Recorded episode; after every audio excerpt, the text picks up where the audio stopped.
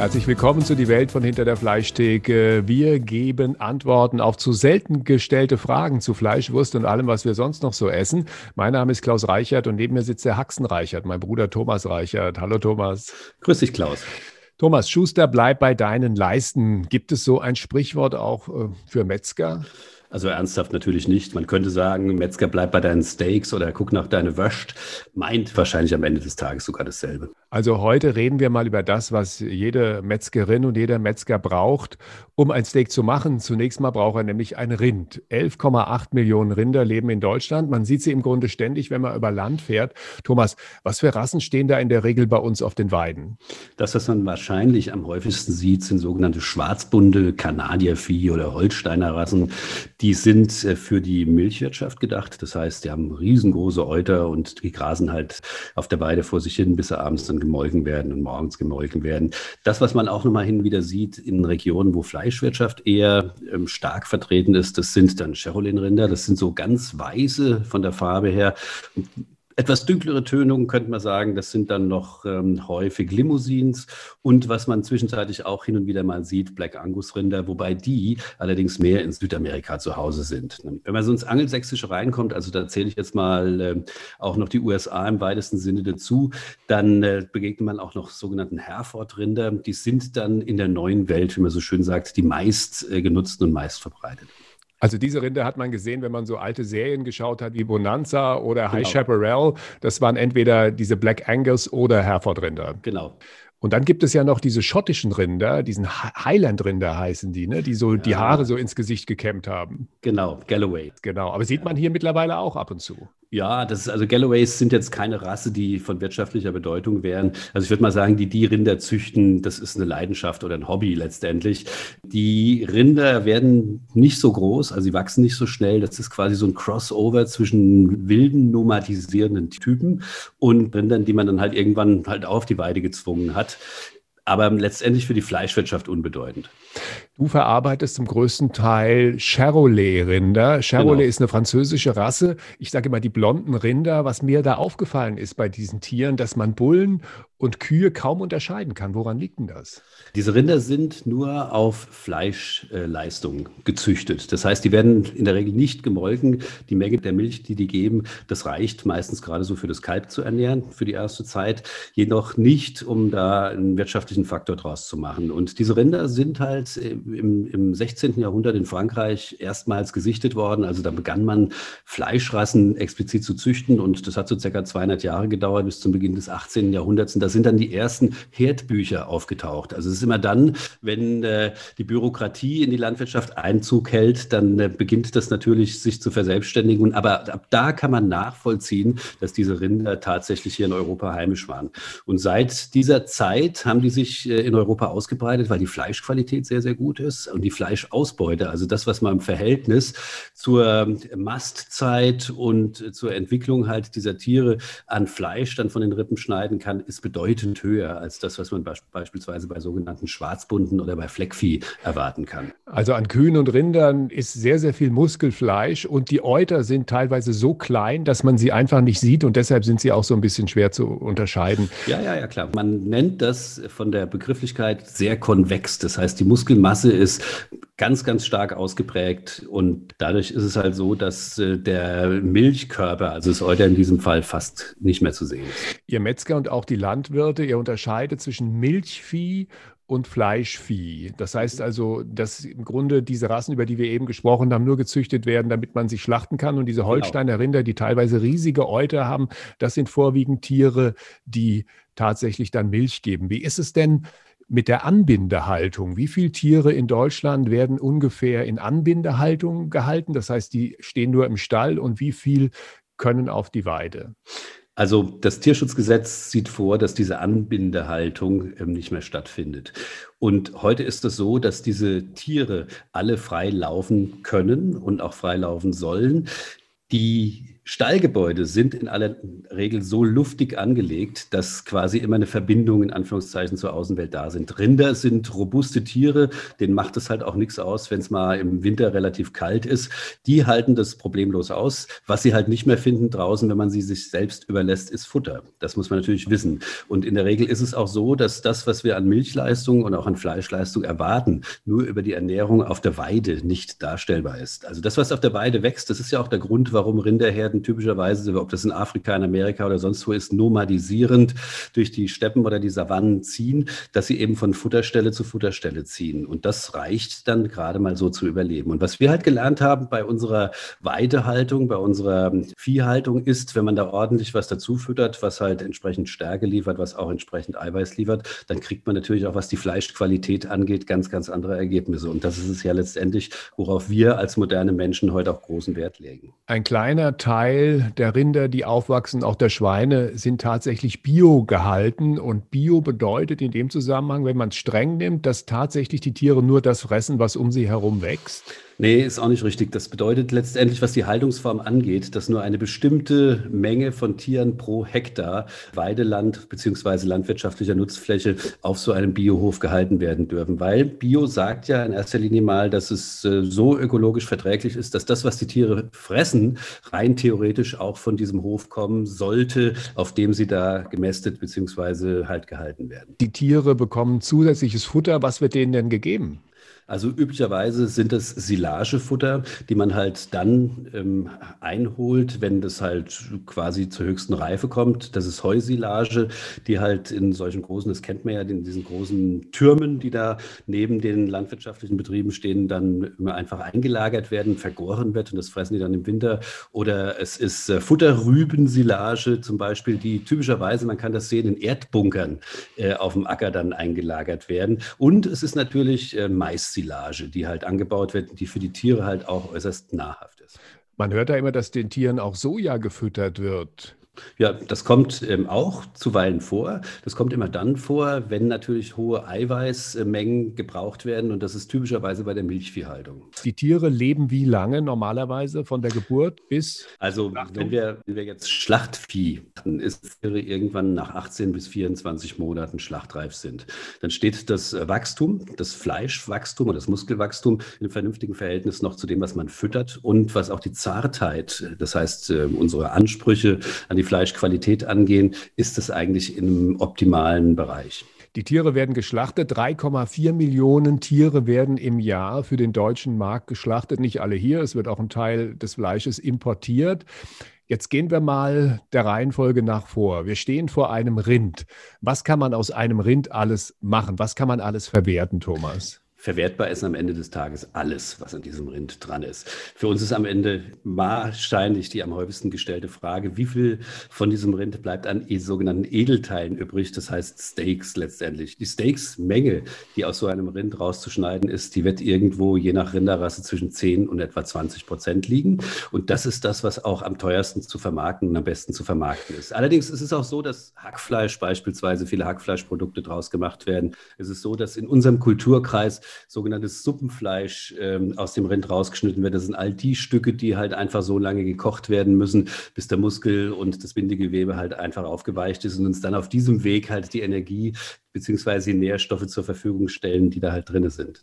Da ruft der investigative Journalist in mir natürlich Achtung, weil ich habe hier eine Zahl stehen, ein Rind hat 500 äh, Kilo Lebendgewicht ja. und 270 Kilo Schlachtgewicht. Mhm. Da fehlen 40 Prozent am Ende. Du hast ja eben gesagt, man kann alles verwerten.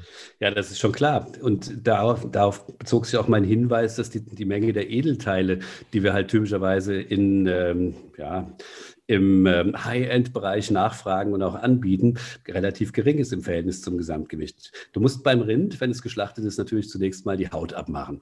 Dann, wenn es dann am Haken hängt, laufen 30 Liter Blut raus. Diese 30 Liter Blut werden natürlich zu anderen Dingen verwendet als äh, dein Filet, das auf dem Grill landet. So, dann hast du äh, noch den gesamten Verdauungstrakt des Rindes. Also so ein Pansen beziehungsweise so dieser Magentrakt des Rindes, der wiegt gerne mal vorneweg einen Zentner, je nachdem, ob die jetzt mit vollem Magen oder mit leerem Magen geschlachtet wurden. Aber so zwischen 25 und 50 Kilo kann das wiegen.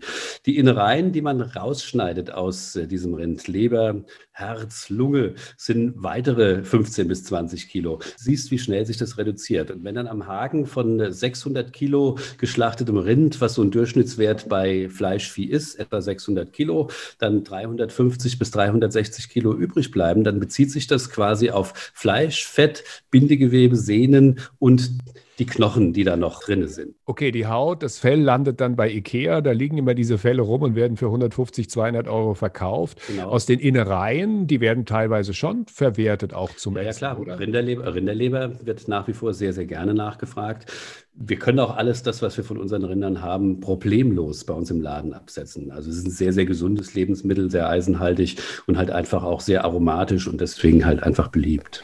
Also Rinder haben ja eine Menge Mägen. Ähm, daraus wird dann Hundefutter gemacht oder können wir den auch essen? Den Pansen zum Beispiel oder also ja, ja, der Pansen, Blättermagen, der Pansen, Labmagen im Süddeutschen und äh, interessanterweise auch ähm, über die Alpen drüber im, im italienischen Kulturbereich ähm, wird Pansen ganz, ganz super, super gern zu einer Suppe verkocht zum Beispiel. Oder das wird ähm, ganz, ganz sauber geputzt, es wird entfettet, das wird anschließend dann in dünne Streifen geschnitten und mit ganz leckeren aromatischen Soßen halt einfach angemacht. Vielleicht erinnerst du dich auch noch, bei uns war ja früher immer mal der Schwabenverein da und da gab es diese Kuddelsuppe. Ne?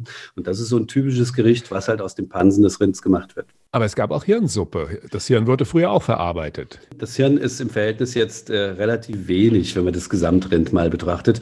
Das Rind hat äh, bei 600 Kilo Lebengewicht etwa na, 200 bis 250 Gramm Hirn. Das ist eine überschaubare Menge. Das äh, hilft dem Rind, seine von der Natur hervorgegebenen ja, äh, Dinge halt einfach zu tun und zu überleben, so gut es geht. Und das ist allerdings nichts, was jetzt vom kulinarischen Standpunkt her in unserem Kulturraum eine große Rolle spielen würde. Ist, glaube ich, auch seit dem BSE-Skandal verboten, das Hirn irgendwie zu verarbeiten, oder? Ist nicht mehr verboten. Das war mal zeitlang, seit vom Jahr 2000 bis 2010 war es so, dass die Köpfe nicht mehr aufgeschlagen oder aufgeschnitten werden durften, aber das hat sich zwischenzeitlich wieder relativiert. Man hat halt äh, mitbekommen bzw. gelernt, dass bei einem Verhältnis von äh, einer BSE-Kuh von einer Million geschlachteten das äh, Verhältnis relativ gering ist. Ich war in Barcelona in einer dieser wunderbaren Hallen, wo man lauter Leckereien kaufen kann und da gab es ewig lange Theken mit Dingen aus Tieren, also nicht nur aus Rindern, sondern auch aus Schweinen und auch aus ja. Ziegen und so weiter, die man bei dir im Laden oder auch in anderen Läden, bei Metzgern oder im Supermarkt hierzulande nicht mehr sieht. Zum Beispiel lag da etwas Großes mit Adern drumherum und das waren Stierhoden. Genau. In Spanien eine Delikatesse. Ja, das ist halt kulturell bedingt. Sicherlich etwas, was dort sehr gerne genommen wird und was auch rund ums Mittelmeer, das heißt in den maghrebinischen Ländern auch sehr, sehr gerne gegessen wird, aber was bei uns jetzt keine tiefere Kultur hat. Also hier bei uns, kann ich mir entsinnen, ist das eigentlich eher immer Hundefutter geworden. Also, wir gucken mal auf die leckeren Teile. Das Rind steht vor uns. Wir haben ja eben schon mal kurz damit angefangen. Wo findet man exakt anatomisch die Lende? Das Rinderfilet ist äh, der Gegenzug zum äußeren Rückenmuskel und liegt im hinteren Bereich des Rindes. Das verbindet quasi den Rückenmuskel mit der Gesäßmuskulatur. Man muss sich das so vorstellen, dass das Filetköpfchen, das ist dieser dicke und zuweilen auch etwas faserige Teil, die Verbindung ist in die Gesäßmuskulatur, also in die Beckenfuge des Rinds hinein. Und dann gibt es dann noch so Leckereien wie zum Beispiel Chateaubriand. Wo findet das, man dieses Teil? Äh, an derselben Stelle. Chateaubriand ist das Mittelstück des Rinderfilets. Das Rinderfilet ist auch aufgrund seiner anatomischen Gegebenheiten ein Stück, das halt diese besondere Zartheit hat per se. Und äh, das liegt auch daran, dass eben dadurch, dass es der Gegenzug zum Rückenmuskel ist, es wenig beansprucht ist. Ist übrigens bei allen vierbeinigen Tieren so, dass alles, was in der Rückenpartie liegt, in der Regel sehr, sehr zart ist. Muss ich das ja nicht so vorstellen, dass äh, bei uns gibt es ja stetig Rückenschmerzen, wenn man das nicht bewegt, aber beim Tier ist es so, dass das die wenigsten Züge aushalten muss. Da geht ja die gesamte Kraft oder das gesamte Gewicht des Tieres entweder über die Gesäßmuskulatur, also über die Keulen oder über die Schultern und den Hals. Du wärst auch ein guter Orthopäde ich würde zumindest alles finden, was orthopädisch wichtig wäre.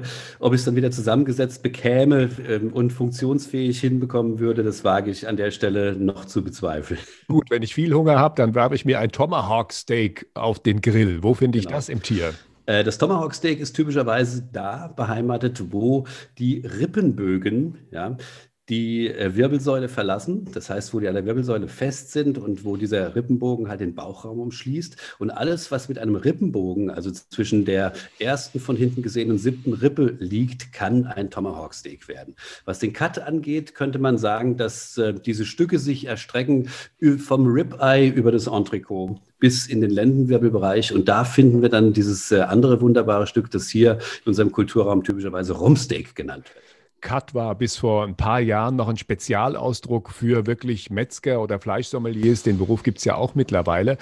Wie viele Cuts gibt es denn, wenn man so sich ein Rind anschaut, was man alles draus machen kann?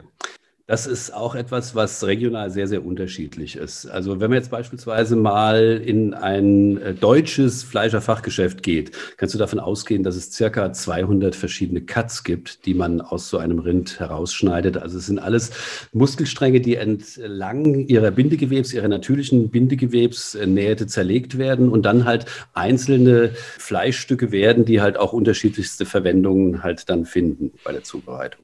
Woraus wird Gulasch gemacht? Gulasch wird typischerweise geschnitten aus der Hochrippe. Das ist das Stück, was sich anschließt an äh, das äh, Ribeye. Das heißt, wenn man sich das Roastbeef, was das komplette Stück ist, wo Steaks rauskommen, anschaut und dann das Tier dann nach vorne weiter verfolgt, dann ist zwischen den Schultern auch nochmal so ein großer Muskel an der Rückenpartie und das ist die Hochrippe. Oder aus dem Rinderhals, das ist auch noch ein wunderbares Stück. Das ist sehr bindegewebsreich. Das bedeutet natürlich, dass wenn das richtig weich gekocht ist, dass dann sich so faserig zerfällt fallend kocht und halt alles, was an Bindegewebe da ist, dem Fleisch einen besonderen Schmelz einfach gibt. Nun stehen Kühe ja auch auf vier Beinen. Was passiert denn eigentlich mit den Beinen? Bei den Schweinen weiß man, das Kniegelenk, das ist so die berühmte Schweinshaxe.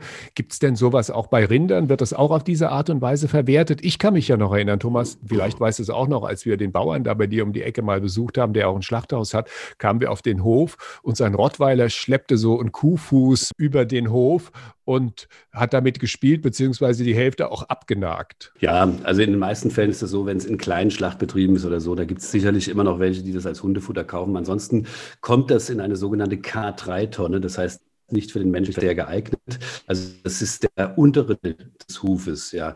Der obere Teil, das heißt der Unterschenkel, der wird natürlich auch äh, für den menschlichen Verzehr sehr gerne genommen. Das ist typischerweise ein Suppenfleisch, also Beinscheibe ist so ein typisches Produkt, was da rausgeschnitten wird. Oder das Wadenstück eignet sich übrigens auch, wenn man das gerne mag, noch für Gulasch. Jetzt machen wir aber Folgendes: Wir wursteln wie immer am Ende der Sendung noch Songs yeah. auf, die die Welt von hinter der Fleischtheke Playlist. Okay. Was hast du ausgesucht? Ich habe ausgesucht heute von ACDC Hell's Bells. Das passt gut zum Thema.